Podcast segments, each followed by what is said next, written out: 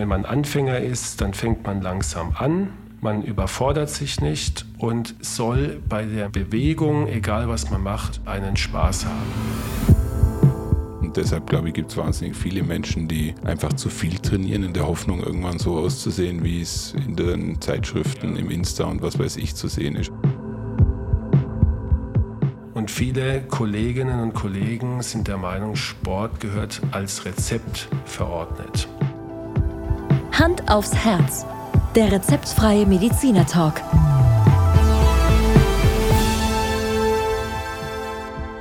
Hallo und herzlich willkommen bei Hand aufs Herz.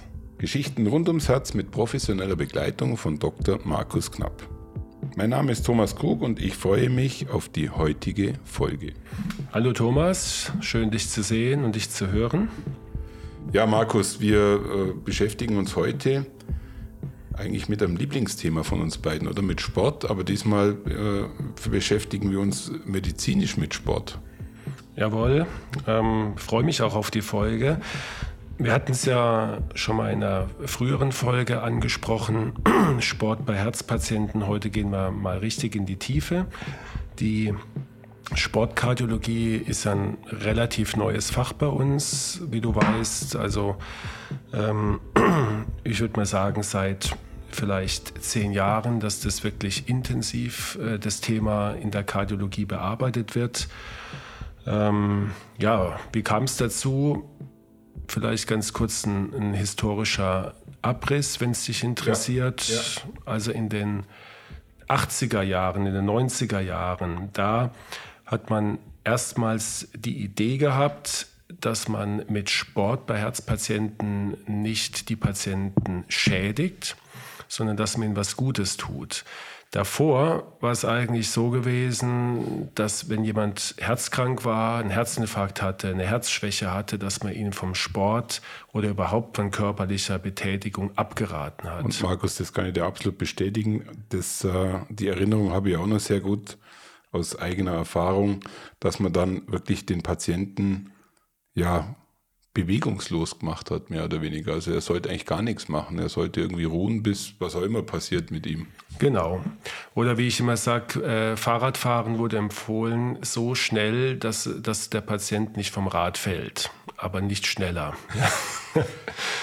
Und dann hat man, hat man erste Studien gemacht, ähm, die bewiesen haben, dass Sport bei Herzpatienten gerade den gegenteiligen Effekt hat. Also dass er nicht dem Patienten schadet, sondern dass er ihn tatsächlich nutzt.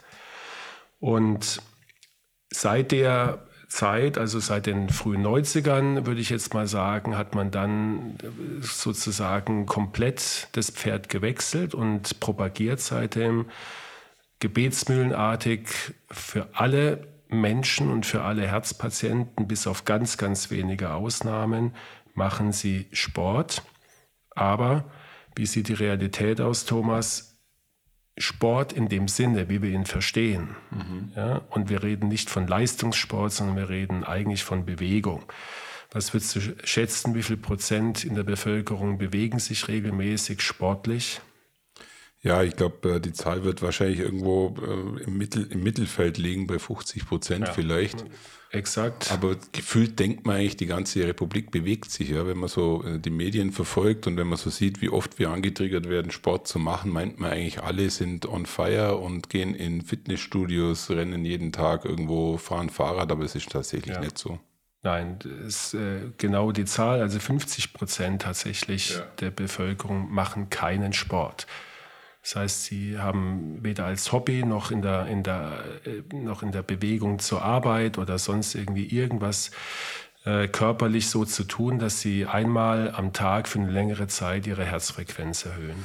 Markus, mir fällt da gerade eine Frage ein, weil, weil du ja eigentlich diesen Übergang von äh, Nichtbewegen zu Bewegen hast du ja als Mediziner eigentlich schon miterlebt, oder? Ähm, erinnerst du dich noch an die Zeit, in der du das äh, live ähm, erleben konntest, dass man gesagt hat, nach einer Operation nicht viel bewegen also, oder ist das, ist das schon vor deiner Zeit das gewesen? war noch in der Zeit, wo ich noch, also definitiv kein Arzt war, vielleicht im Studium.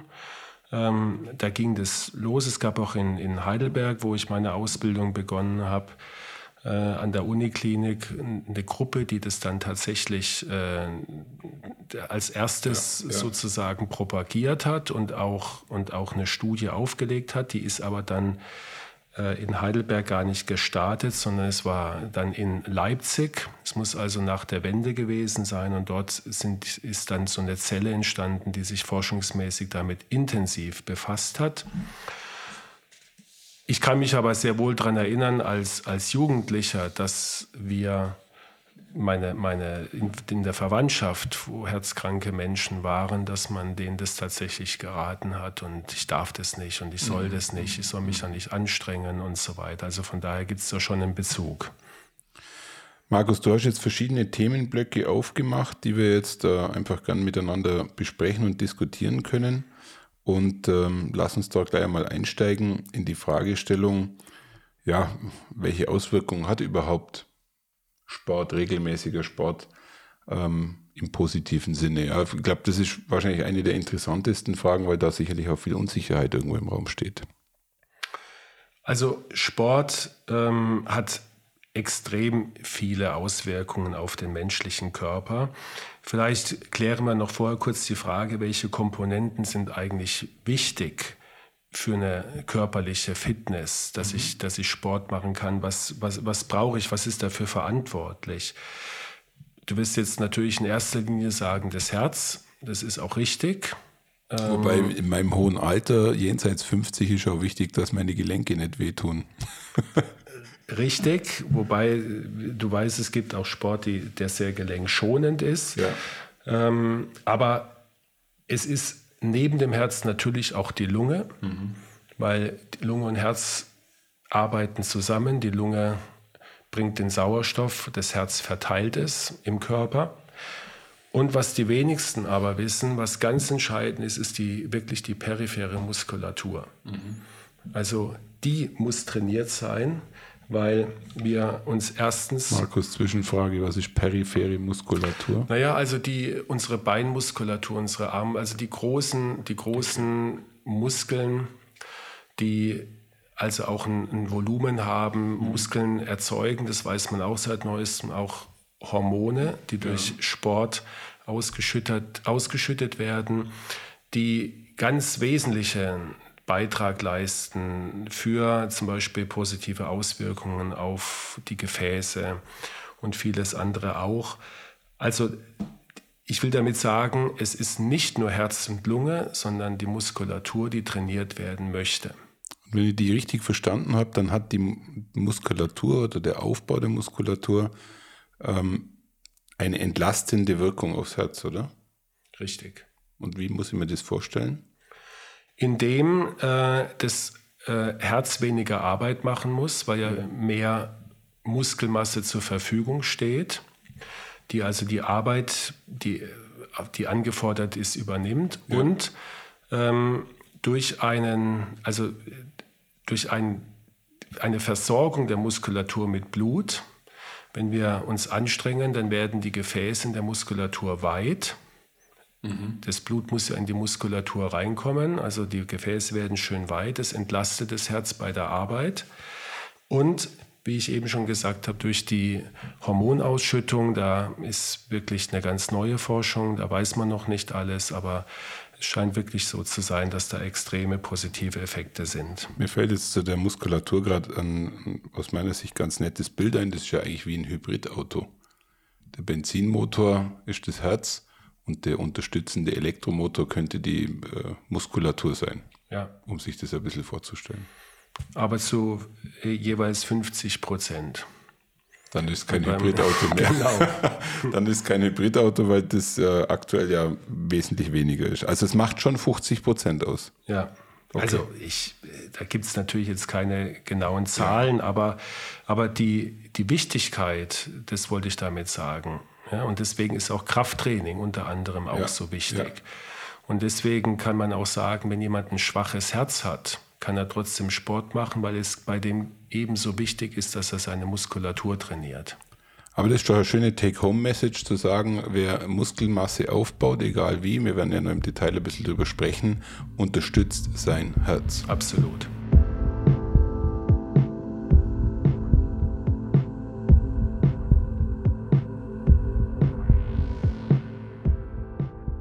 Ja, welche Effekte sind jetzt konkret belegt, ja. wissenschaftlich belegt? Also wissenschaftlich belegt heißt, es gibt kontrollierte, randomisierte Studien, also das ist äh, Evidence-Based Medicine, wie wir immer so schön sagen. Natürlich wird die Fitness gesteigert. Wir haben natürlich auch immense psychologische Effekte. Die Patienten haben eine bessere Lebensqualität, sie haben eine bessere Stimmungslage, sie tanken wieder Selbstbewusstsein. Mhm, mhm. Gerade auch bei Patienten, die jetzt einen Herzinfarkt zum Beispiel hatten und eingeschränkt sind. Demenzvorbeugung ganz wichtig, darüber reden wir ja immer sehr ja, viel. Wie, ja. kann ich, wie kann ich dem Schicksal entgehen? Eine Möglichkeit ist, Sport zu machen. Und wir haben auch ganz klare Daten, dass die Pflegebedürftigkeit im Alter signifikant reduziert wird. Wenn man mobiler bleibt, länger mobil bleibt. Genau. Ja. Das heißt, wir werden deutlich, wenn wir sportlich sind, später pflegebedürftig und dann auch kürzer. Also da gibt es Untersuchungen. Ähm, das heißt, wenn wir pflegebedürftig werden, dann kann man auch so sehen, dann sterben wir auch relativ früher. Ja. Aber gerade für unsere Angehörigen ist es natürlich, ähm, ich sage jetzt mal, vernünftiger und besser, wenn wir eben nicht über Jahre, fünf, sechs Jahre pflegebedürftig äh, bleiben. Mhm. Ähm, und schon gar nicht, wenn es schon in einem Alter mit, ich sage jetzt mal, 60 bis 70 passiert. Wenn du jetzt einmal so einen Blick in deinen Praxisalltag äh, werfen könntest, Kannst du bei dir in der Praxis beobachten, bei Patientinnen und Patienten, dass es äh, durch Sport an positiven, eine positive Veränderung gibt? Immens. Ja. Kann man wirklich sagen, immens. Also, wenn jetzt ein rüstiger 80-Jähriger oder eine rüstige 80-Jährige in die Sprechstunde kommt, die noch kernig aussieht, die beschwingt geht, die ähm, einfach noch eine Vitalität ausstrahlt, dann brauche ich gar nicht zu fragen, weil ich die Antwort schon weiß. Ich sage dann meistens, Sie haben sicher Ihr Leben lang Sport gemacht und dann kommt sofort die Antwort ja. Mhm, mh. Und andererseits sehe ich leider Patientinnen und Patienten, die mit, mit 40 schon körperlich ähm, auf einem Niveau von, von einem 70-Jährigen sind und äh, dann natürlich auf entsprechende Nachfrage genau das Gegenteil sagen. Sport war nie ihr Thema. Also das sind wirklich Ausnahmen bestätigen die Regel, das wissen wir immer, aber es sind ganz, ganz nachweisbare, also sichtbar nachweisbare Effekte.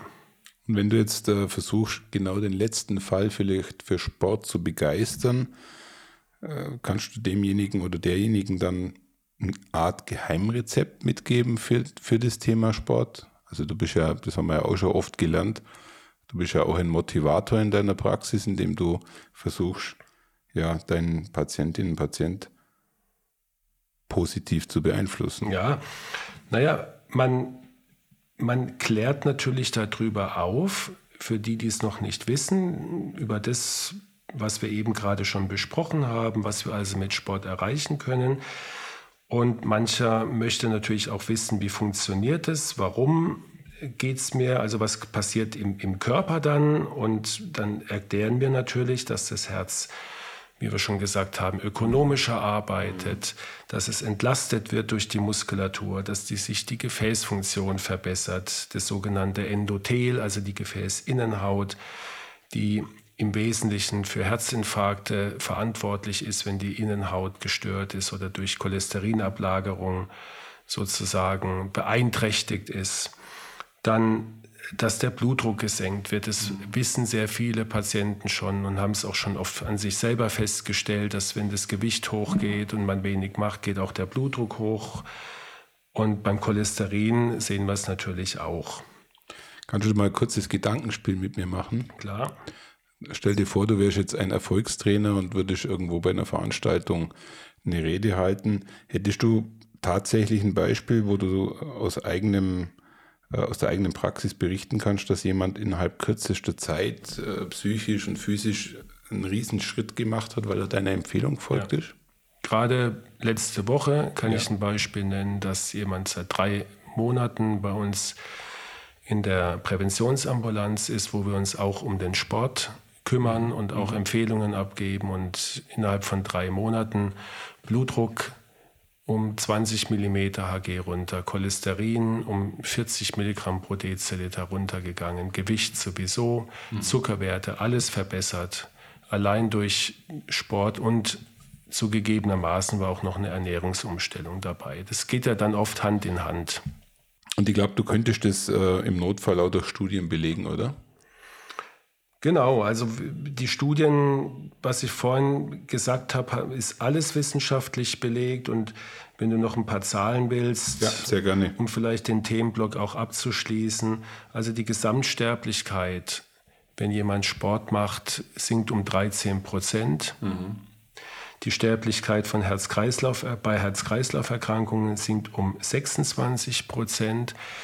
Und was auch ganz entscheidend ist für viele, gerade ältere Menschen, Krankenhausaufenthalte lassen sich um 31 Prozent reduzieren bei Patienten, die regelmäßig sich körperlich bewegen. Und dann kann man sagen, die Lebensqualität geht einfach hoch. Natürlich.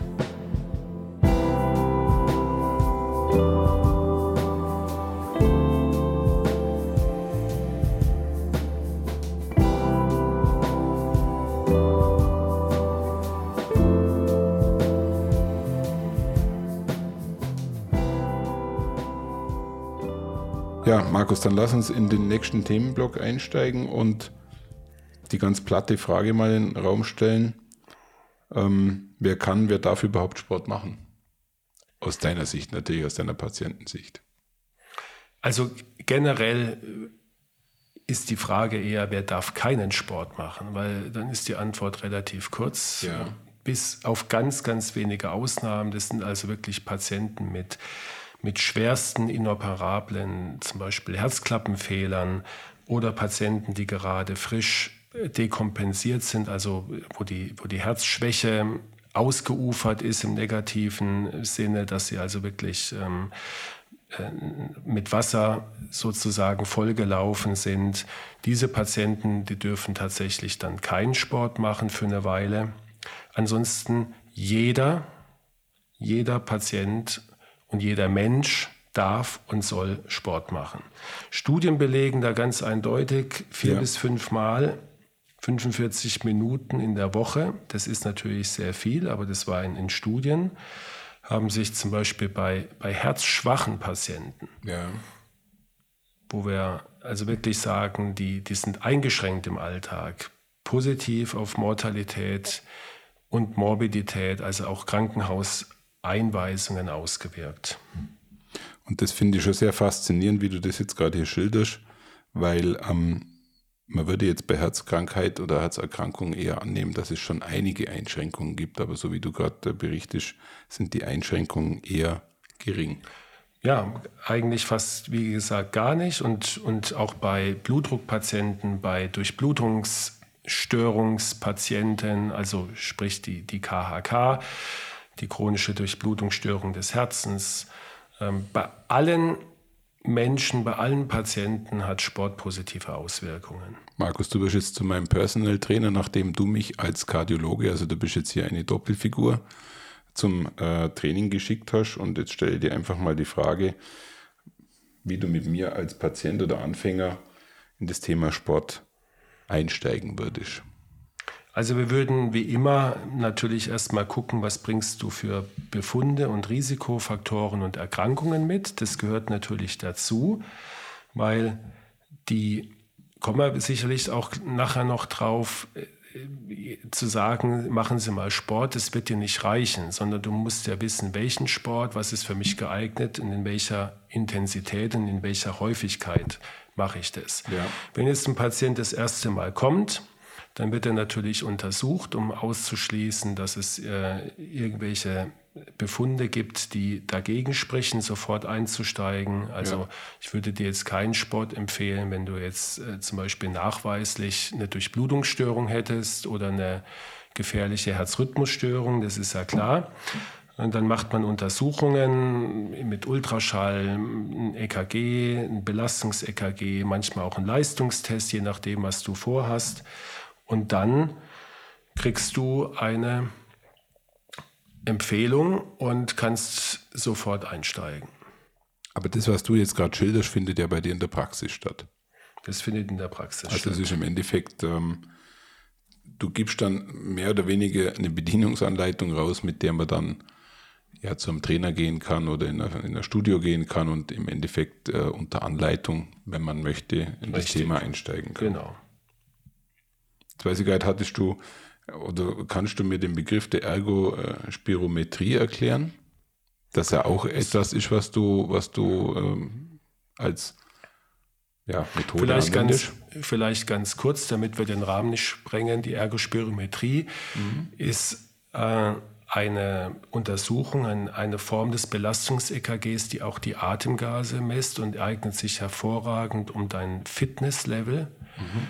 Zu bestimmen und auch ähm, dir Trainingsempfehlungen zu geben. Das brauchen wir nicht beim Anfänger, aber vielleicht beim ambitionierten Sportler, der auch nach einem gewissen System trainiert und kann hervorragende Aussagen treffen über das Zusammenspiel von Herz und Lunge können wir anbieten, machen wir aber wie gesagt nicht routinemäßig, sondern nur dann, wenn wir auch spezielle Fragestellungen dann haben. Aber so wie ein Laktattest, ja, hast du sicher auch schon mal gehört. Das könnt ihr auch als gesunder Mensch machen lassen, um, um einfach eine, eine Trainingsdaten zu, kriegen, zu kriegen für um mich. Auch, auch kann dir dann ja.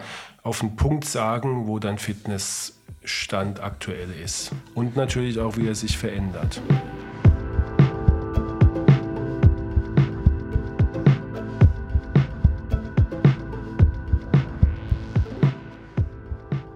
So, Markus, jetzt lass uns aber mal tatsächlich in, die, äh, in das äh, Thema Training einsteigen und erzähl uns einfach mal, welches Training sich in welcher Form eignet.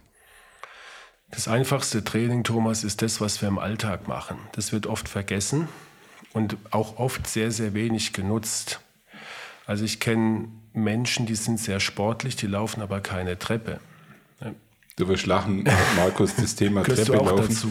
Das begegnet mir fast jeden Tag, wenn ich unterwegs bin und anscheinend wurde die Welt mit dem Thema Treppesteigen sehr gut informiert, weil jeder Zweite äh, steht an der Treppe und sagt zu mir, Herr Krug, lassen Sie uns doch die Treppe gehen. Also genau. ja, wenn es Ihnen gut tut, sehr gerne. Ja, aber das ist wirklich, ähm, also das ist einfach eine, eine Möglichkeit mhm. am Tag und wenn es nur fünf Minuten sind ähm, und auch das zeigt zeigen Studien, hat schon eine positive Auswirkung. Wenn ja. du nur einmal am Tag fünf Minuten eine Treppe steigst, es gibt ja dieses herrliche Bild, es äh, kennt fast jeder, äh, von einem amerikanischen Fitnessstudio, wo zwei Rolltreppen ins Fitnessstudio äh, eingebaut wurden. Genau. Ähm, also wir können, wir können äh, als Basis Bewegung im Alltag integrieren, äh, ob wir jetzt Treppen steigen, ob wir auch mal auf dem Weg zur Arbeit das nutzen, dass wir das Auto abstellen und ein bisschen mehr laufen oder mit dem Fahrrad zur Arbeit fahren. Ob wir Hausarbeit ist auch äh, gar nicht zu unterschätzen, mhm. äh, wenn wir Rasen mähen, wenn wir äh, Staubsaugen. Das sind alles keine großen Bewegungen, aber natürlich besser wie auf dem Sofa zu sitzen. Und dann haben wir natürlich die, die klassischen Sportarten, die wir empfehlen, das sind die sogenannten Ausdauersportarten. Mhm. Das ist immer unsere Basis. Da ist das Walken, das Radfahren, das Schwimmen, das Joggen dabei, je nach Gusto. Das ist für jeden unterschiedlich. Und als Kombination der Kraftsport, den wir nicht alleine empfehlen, sondern immer nur in Kombination mit dem Ausdauersport. Oder anders gesagt, der Ausdauersport ist die Basis mhm. und der wird sozusagen komplementiert durch ein ordentliches Kraftsportprogramm. Das hört sich jetzt alles sehr, sehr äh, charmant an, aber ich kann mir vorstellen, dass der ein oder andere ähm, sicherlich Probleme damit hat, zu sagen, ja gut, jetzt fange ich Joggen an und äh, wenn der Herr Dr. Knapp zu mir sagt, es macht Sinn, Rad zu fahren, da fahre ich noch Fahrrad. Aber am Schluss des Tages ähm, muss man ja auch schauen, dass man einen individuellen Trainingsplan ja. zu, zusammenstellt. Und der kann dann wie aussehen? Ja? Wie, wie, wie, muss ich mir das vorstellen? Jetzt kommen wir zu einem ganz wichtigen Punkt, Thomas. Ähm, der, der Hauptanfängerfehler, wenn man mit dem Sport wieder anfängt oder überhaupt anfängt, ist, dass man sich überfordert. Mhm. Und eine Überforderung ist nie gut. Auch beim trainierten Sportler ist Überforderung nicht gut, zumindest nicht auf Dauer. Ähm, die Intensität, um mal damit anzufangen, sollte so sein, dass wir einen moderaten Ausdauersport betreiben. Und moderat heißt, entweder wir richten uns nach dem subjektiven Empfinden, ja. Ähm, da ist zum Beispiel bei uns die Borg-Skala kommt bei uns zur Anwendung. Die Borg-Skala ist war ein, Kardiologe oder Physiologe, ich weiß gar nicht genau, auf alle Fälle ein Arzt, der die eingeführt hat und damit kann man die Intensität subjektiv bestimmen. Die geht von 0 bis 20. 0 ist gar nichts und 20 ist maximale Erschöpfung, sodass du, hm, stell dir vor, ein Langläufer oder ein Marathonläufer, der ins Ziel kommt und umfällt. Und umfällt. Das mhm. ist 20. Mhm. Und da solltest du ungefähr die, die Werte 12 bis 14 angeben. Das heißt, knapp über, über der mittleren Belastung. Übersetzt, dass du merkst, du kommst ins Schwitzen dass du dich aber, wenn du zum Beispiel jetzt mit einem Freund joggst, dich parallel noch unterhalten kannst, so ein Zwiegespräch führen kannst. Markus, ist ganz spannend, weil ich glaube, das ist die Basis für Walken, oder? Richtig. Also, also Walken ähm, oder, oder leichtes Joggen mhm. oder Joggeln, das mhm. ist ja so eine Mischung aus, aus Walken und Joggen, wo man also, ähm, sieht, sieht ein bisschen komisch aus, aber ganz locker läuft. Ähm, also nicht schnell joggt, sondern, sondern ich würde nicht sagen auf der Stelle, aber ganz, ja. ganz kleine Schritte macht. Du kannst auch die Herzfrequenz nehmen für, für Menschen, die gerne mit, mit Pulsgurt oder Pulsuhr laufen. Das machen ja auch immer mehr. Da gilt jetzt mal die Faustregel. Deine Maximalfrequenz ist 220 minus Lebensalter. Also ja. du kommst so ungefähr wahrscheinlich noch auf 170 beim, beim Joggen. Ja. Ähm, und wenn du jetzt davon 60 bis 75 Prozent nimmst, dann bist du ungefähr so bei 130. Darf ich an der Stelle vielleicht nochmal konkret eine Frage stellen? Wenn man jetzt diesen, diesen äh, Ansatz wählt und es kommt zum Beispiel 170 raus und äh, man stellt fest, dass man eigentlich nur noch 150 hinkriegt im Max, soll ihm das Sorgen machen? Das ist individuell unterschiedlich. Ja. Deswegen gibt es auch noch einen Begriff, das ist die, die Herzfrequenzspanne. Das heißt, man guckt sich an, wie ist deine Ruhefrequenz und wie ist deine Maximalfrequenz. Da kommt zum Beispiel, wenn du jetzt in dem Beispiel 60 in Ruhe hättest und hättest 150 dann als deine Maximalfrequenz, ist die Differenz 90. Ja. Davon nimmst du wieder äh, einen Prozentsatz runter und dann addierst du das zu deiner Ruhefrequenz. Ja, mhm. also wenn du jetzt von 90 ähm, die, die 70 Prozent nimmst, ja, dann bist du bei, lass mich kurz Kopf rechnen, 60. Ja, ja. Die addierst du dann wieder zu deinen 60 dazu und dann bist du bei einer Trainingsfrequenz von 120. Mhm. Alles mhm. für den moderaten Ausdauersport. Ja, trotz alledem stellt sich dann wahrscheinlich wiederum bei dir die Frage, wie oft man denn überhaupt trainieren soll. Ja, das ist ja, ja so, eine, so ein Thema, das glaube ich, kann man endlos diskutieren. Aber da würde mich jetzt mal deine Einschätzung. Naja, da gibt es ganz klare Empfehlungen von unseren Fachgesellschaften. Jetzt wirst du wahrscheinlich äh, dich kurz die Augen reiben, wenn ich dir jetzt sage, dass wir von der Häufigkeit 150 Minuten in der Woche moderaten Ausdauersport empfehlen. Mhm. Und wenn man es eher etwas intensiver angeht, dann wollen wir 75 Minuten haben. Also es sind fünfmal eine halbe Stunde. Das ist schon eine Herausforderung, oder? Äh, es ist für viele wahrscheinlich eine Herausforderung. Ich hätte es jetzt höher eingeschätzt, aber ich kann mir sehr gut vorstellen, wenn du das äh, vorgibst, wird der eine oder andere kommen und sagen, wann soll ich das machen? Genau. Ich habe gar keine Zeit. Wie soll ich das überhaupt hinkriegen? Also ich kann mir vorstellen, dass diese Hürde für den einen oder anderen sehr, sehr hoch ist. Genau. Deswegen sind es auch nur die Empfehlungen, die man natürlich äh, machen sollte, wenn man schon eine Weile im Training ist. Ich glaube, jemand, der jetzt vom Sport total weggekommen ist, ist damit überfordert. Und es gibt auch einfach Zeiten, wo man das beruflich oder vom privaten Umfeld einfach nicht hinbekommt. Und deswegen ist es nur eine Empfehlung. Mir ist es recht, wenn der Patient zehn Minuten am Tag Sport macht. Mhm. Ist besser als gar keinen. Und vor allen Dingen, und das gilt für alles, was wir heute sagen, wenn man Anfänger ist, dann fängt man langsam an, man überfordert sich nicht und soll bei der Bewegung, egal was man macht, einen Spaß haben. Weil das ist auch meine Erfahrung, wenn das von Anfang an nur auf Druck geschieht und das muss ich machen und das soll ich machen und ich soll es auf die halbe Stunde kommen. Ich habe aber nach einer Viertelstunde bin ich schon so erschöpft, dass die zweite Viertelstunde eine Qual ist, dann hört man irgendwann wieder auf. Trotz also, alledem, aber glaube Markus, trotz alledem muss, muss man schaffen, ähm, irgendwo auch eine gewisse Steigerung wieder hinzukriegen, weil ich sage mal so, wenn du mich jetzt dazu motivierst, keine Ahnung, äh, dreimal die Woche eine Viertelstunde zu joggen und ich freue mich wie äh, sonst noch was, dass ich das dreimal die Woche schaffe und ohne Steigerung wird das Ganze mir dann ja. auch halt richtig viel bringen. Die kommt von alleine. Und wenn es, es gibt da in ganz vielen Städten, auch in Schwäbisch Hall gab es das vor Corona-Zeiten noch, gibt es diese Lauftreffs, die sich ja. also zum Ziel äh, nehmen, zehn Kilometer am Stück zu laufen. Und da sind wirklich äh, Menschen dabei, die man, äh, wenn man die sieht, würde man sagen, das schafft er nie oder das schafft die nie. Mhm. Und die schaffen das fast alle.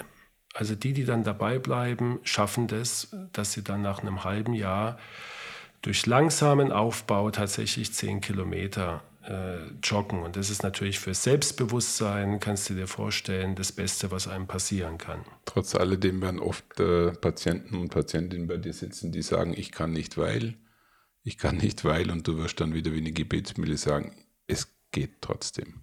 Ja. Auch für sie. Ja, was sind die Widerstände? Ganz, ganz häufig.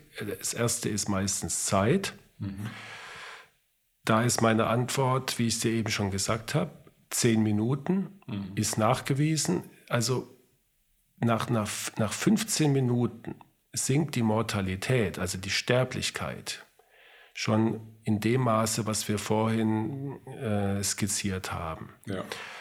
Danach, ob ich dann noch eine halbe Stunde oder eine Dreiviertelstunde, hat zwar noch einen kleinen Effekt, aber nicht mehr den entscheidenden. Der mhm. entscheidende Effekt ist nach einer Viertelstunde erreicht.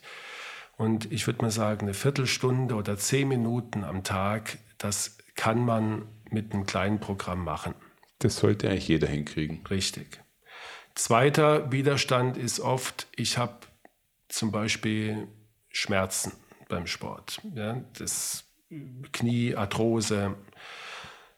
Dann gibt es Gott sei Dank noch die Möglichkeit zu schwimmen oder äh, beim Fahrradfahren am Anfang mit sehr wenig Widerstand die Muskulatur so aufzubauen, dass die Arthrose etwas in den Hintergrund kommt. Ja. Oder Wassergymnastik. Ja, das ist auch noch eine Sache, die sehr gelenkschonend ist. Würdest du sagen, dass beim Schwimmen die, das Brustschwimmen ausreicht? Also Schwimmen ist ja auch so ein Sport, der eigentlich nur als Sport wahrgenommen wird, wenn man krault. Ja, also da gibt es überhaupt keine Entscheidung. Keine Einschränkungen, Nein. das ist einfach. Entscheidend ist auch da wieder, dass, die Bewegung, es, dass die Bewegung, dass du halt eine Intensität erreichst, dass du dieses, auf dieses moderate Niveau kommst. Mhm. Also ich persönlich, ich bin kein guter Schwimmer, aber ich habe jetzt ähm, beim Brustschwimmen subjektiv nicht weniger Anstrengung empfunden wie beim Kraulen. Ja.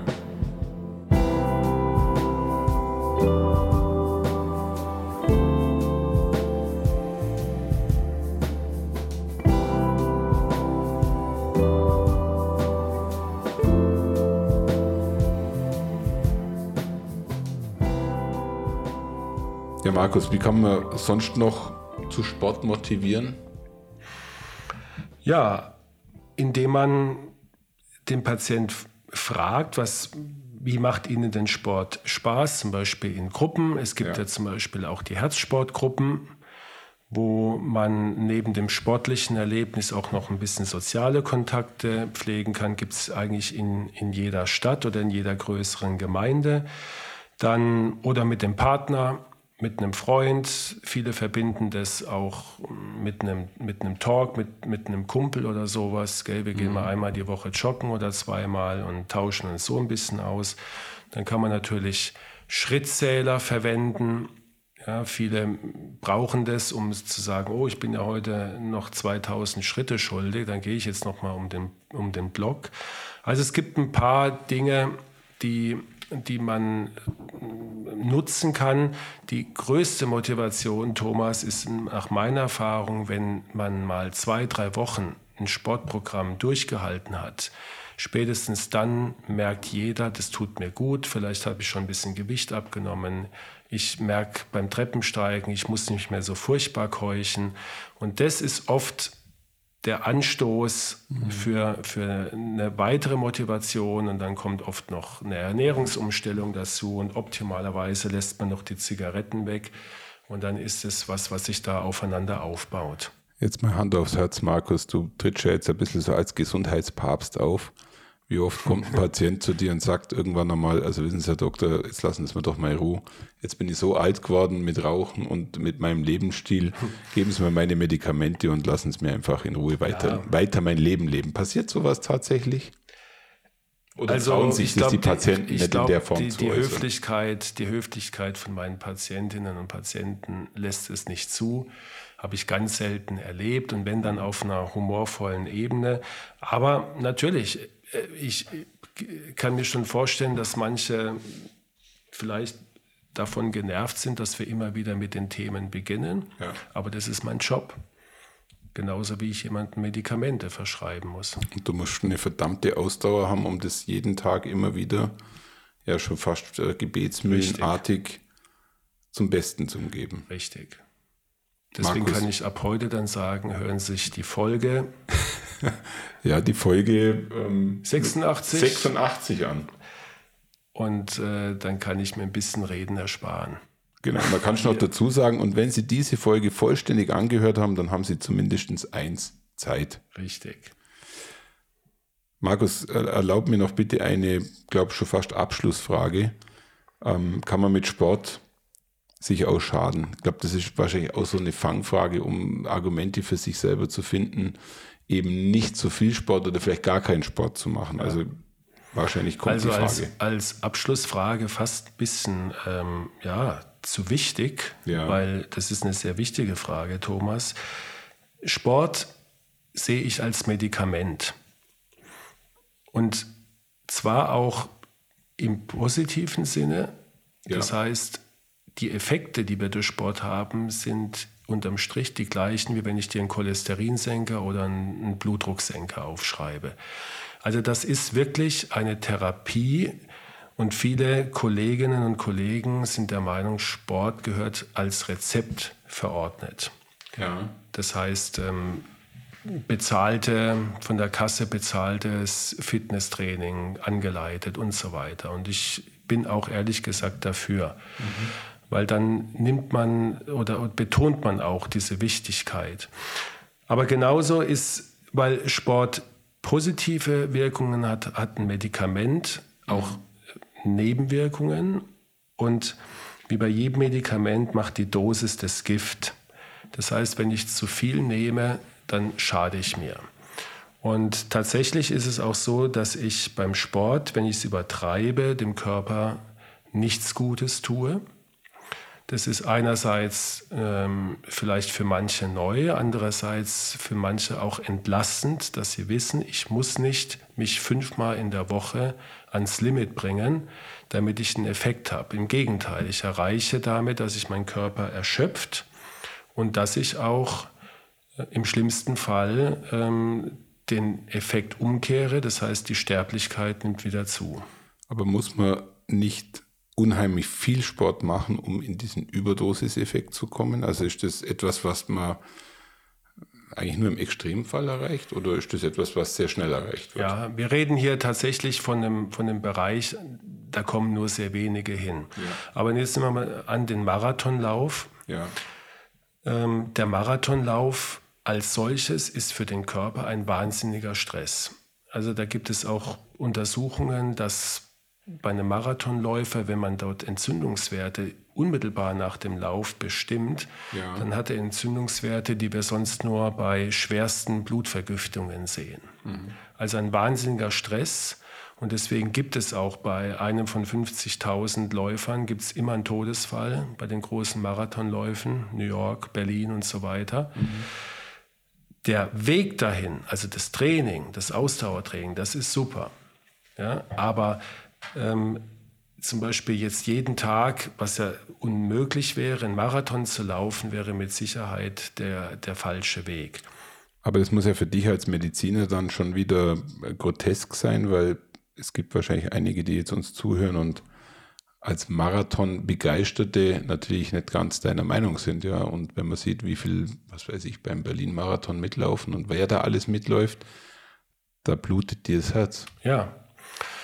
Ähm, weil wir müssen es, wie gesagt, nochmal noch mal differenzieren. Der, das Training für den Lauf ist natürlich absolut fantastisch für den Körper und der äh, Sportler, der das macht oder auch Patient, es gibt auch Patienten, die tatsächlich einen Marathon laufen, die profitieren davon. Ja. Am besten wäre es aber, sie würden dann auf das Rennen als solches verzichten, weil das wiederum ist für den Körper Stress. Mhm.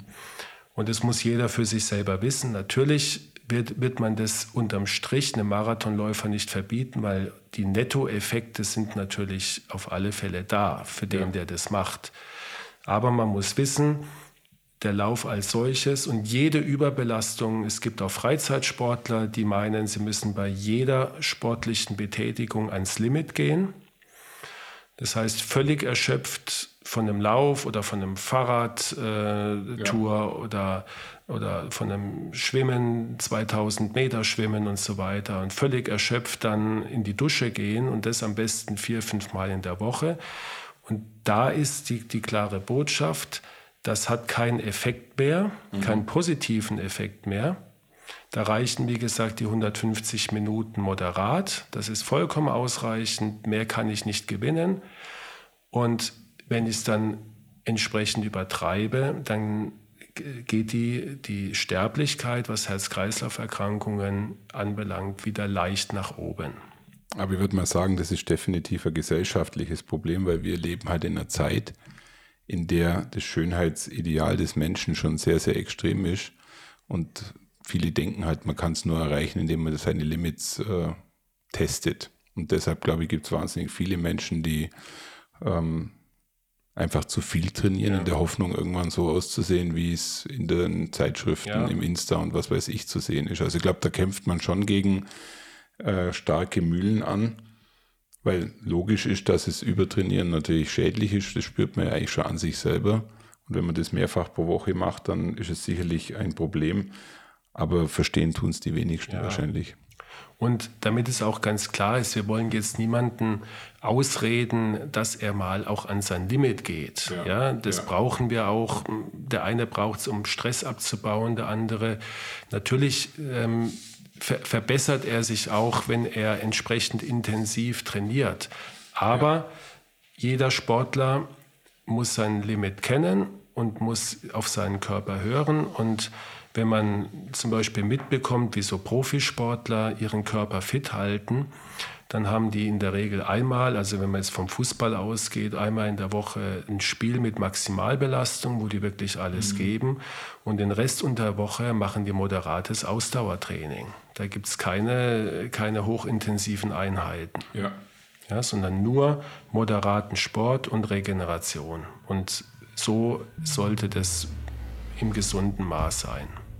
Markus, dann machen wir jetzt mal einen moderaten Ausstieg aus einer sehr sportlichen Folge, in der schon einige Erkenntnisse drinstecken, die nicht ohne sind. Ja. Also auch, ich glaube, für viele ist immer noch nicht ganz klar, dass man, wenn man Herzprobleme hat, wenn man eine Operation hatte etc. pp., dass das Thema Sport und Bewegung, nennen wir es mal Sport und Bewegung, fast für jeden Fall möglich ist. Das hast du am Anfang sehr deutlich erklärt und erläutert, dass äh, Sport auch wie eine Medizin zu sehen ist, finde ich auch ein ganz schönes Bild, in dem man das Ganze ordentlich dosiert zu sich nehmen sollte. Also der Beipackzettel, der Trainingsplan ist zu beachten, auch das hast du sehr gut erläutert.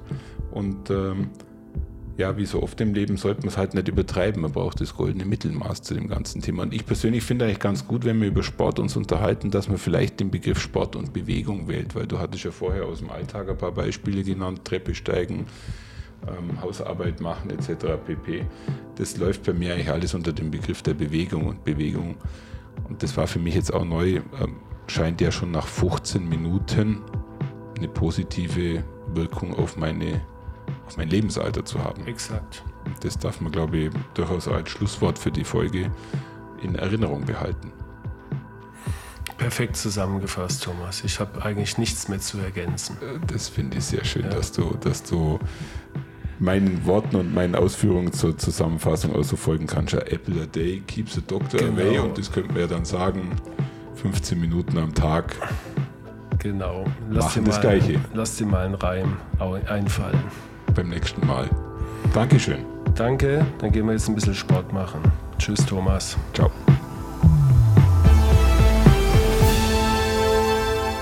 Schauen Sie mal bei uns vorbei unter www.handaufsherz-podcast.de und bleiben Sie immer über uns auf dem Laufenden auf unserem Instagram-Account.